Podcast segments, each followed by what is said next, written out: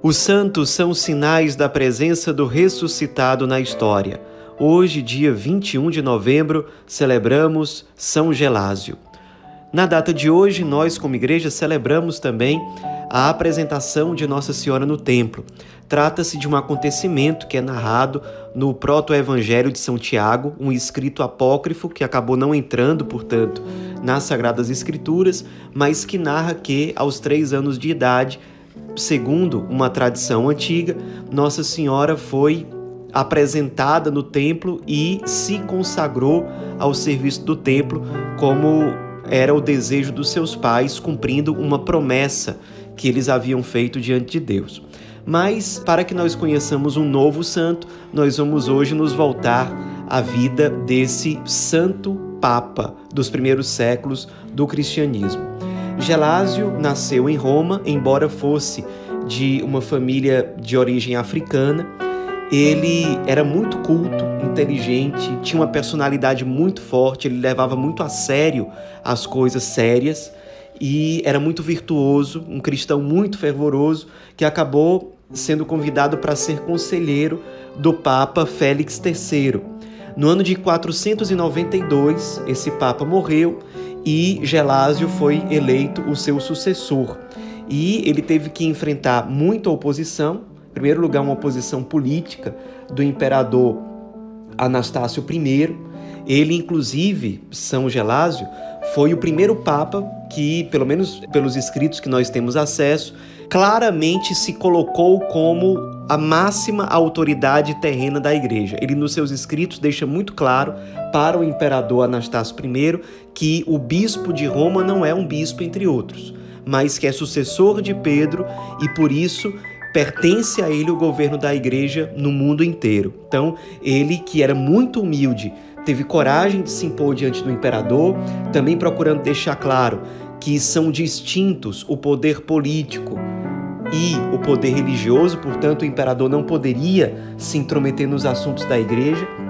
Além disso, São Gelásio enfrentou oposição de vários hereges na época que colocavam em xeque certos elementos doutrinários recebidos dos apóstolos. Entre esses hereges se destacavam Pelágio e Mani. E com muita coragem, São Gelásio, com muita perseverança também, com muita sabedoria, ele conseguiu afirmar e defender a doutrina recebida dos apóstolos diante dessas deturpações. Além disso, São Gelásio promoveu uma grande renovação litúrgica na igreja, a partir do sínodo que ele promoveu no ano de 494, a partir desse sínodo, foi publicado um sacramentário gelasiano que uniformizava a liturgia, os ritos dos sacramentos, as orações, as orações utilizadas na missa, os prefácios utilizados na missa, porque até então a coisa estava um pouco confusa, cada sacerdote fazia do jeito que achava melhor, acabava que no fim das contas alguns textos não eram realmente de acordo com a sã doutrina, então o Papa São Gelásio conseguiu, a partir desse sínodo, dar um padrão, uniformizar e colocar textos que, de fato, revelam uma fé autenticamente católica, conforme o Evangelho, conforme a tradição. Foi um grande serviço que ele fez à igreja. Ele, que era um papa de profunda vida de oração, também colocou como uma das grandes prioridades do seu ministério petrino convencer e motivar os clérigos à vida de oração. Ele acreditava que um sacerdote, um diácono, só conseguiriam de fato colocar em prática o seu ministério e exercê-lo com eficácia se eles tivessem profunda vida de oração. Então, de fato, ele consumiu muito do seu tempo, do seu pastoreio, para levar os sacerdotes e os diáconos a ter uma vida de oração de fato profunda.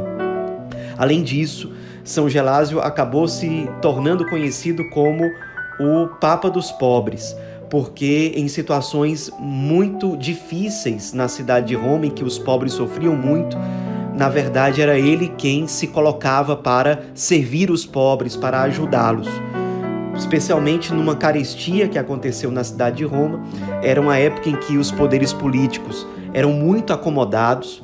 O Senado romano, principalmente, tinha muito receio dos ataques bárbaros que eram muito comuns nessa época e praticamente só se preocupava com a sua própria proteção, com o seu dinheiro, com a sua tranquilidade e o Senado romano nessa época realmente não se preocupava com o bem comum, especialmente com os bens dos marginalizados. Então, nesse momento de carestia em Roma, São Gelásio teve que, inclusive, fazer certas intervenções políticas para que navegações que vinham, por exemplo, da África, conseguissem chegar até a Itália para que alimentos, como principalmente o trigo, chegassem a Roma e alimentassem os pobres. Praticamente ele ficou sem dinheiro nessa época, ele doou tudo o que ele pôde aos pobres e tudo aquilo que ele recebia como doação, ele repassava aos pobres, os pobres, portanto, o amavam muito, era um papa muito querido pelos irmãos mais esquecidos. E há um texto antigo de um escritor chamado Dionísio o Pequeno que se refere a São Gelásio da seguinte forma: Ele promoveu mais servir do que dominar e morreu pobre depois de enriquecer os necessitados. Era assim que se explicava ou se sintetizava a vida e o ministério petrino daquele que ficou conhecido como Papa dos Pobres. No fim das contas, depois de alguns poucos anos de pontificado, ele morreu santamente no dia 21 de novembro do ano de 496, na própria cidade de Roma, sendo praticamente de forma automática venerado pelos fiéis como um verdadeiro santo. Ele que era muito querido, muito amado, especialmente pelos fiéis mais pobres, mais esquecidos. Nos inspiremos nesse que é, sem dúvida, um dos grandes papas dos primeiros séculos da era cristã. Nos inspiremos para que nós também sejamos fiéis às missões que nos são confiadas por Deus a cada dia, sejamos fiéis no serviço ao Cristo, presente verdadeiramente nos pobres, na igreja, sejamos fiéis também a sã doutrina, procurando servir a verdade com todas as nossas forças, sem relativizá-la em nenhum aspecto. Sigamos na nossa própria vida o exemplo de São Gelásio I, Papa. São Gelásio, rogai por nós.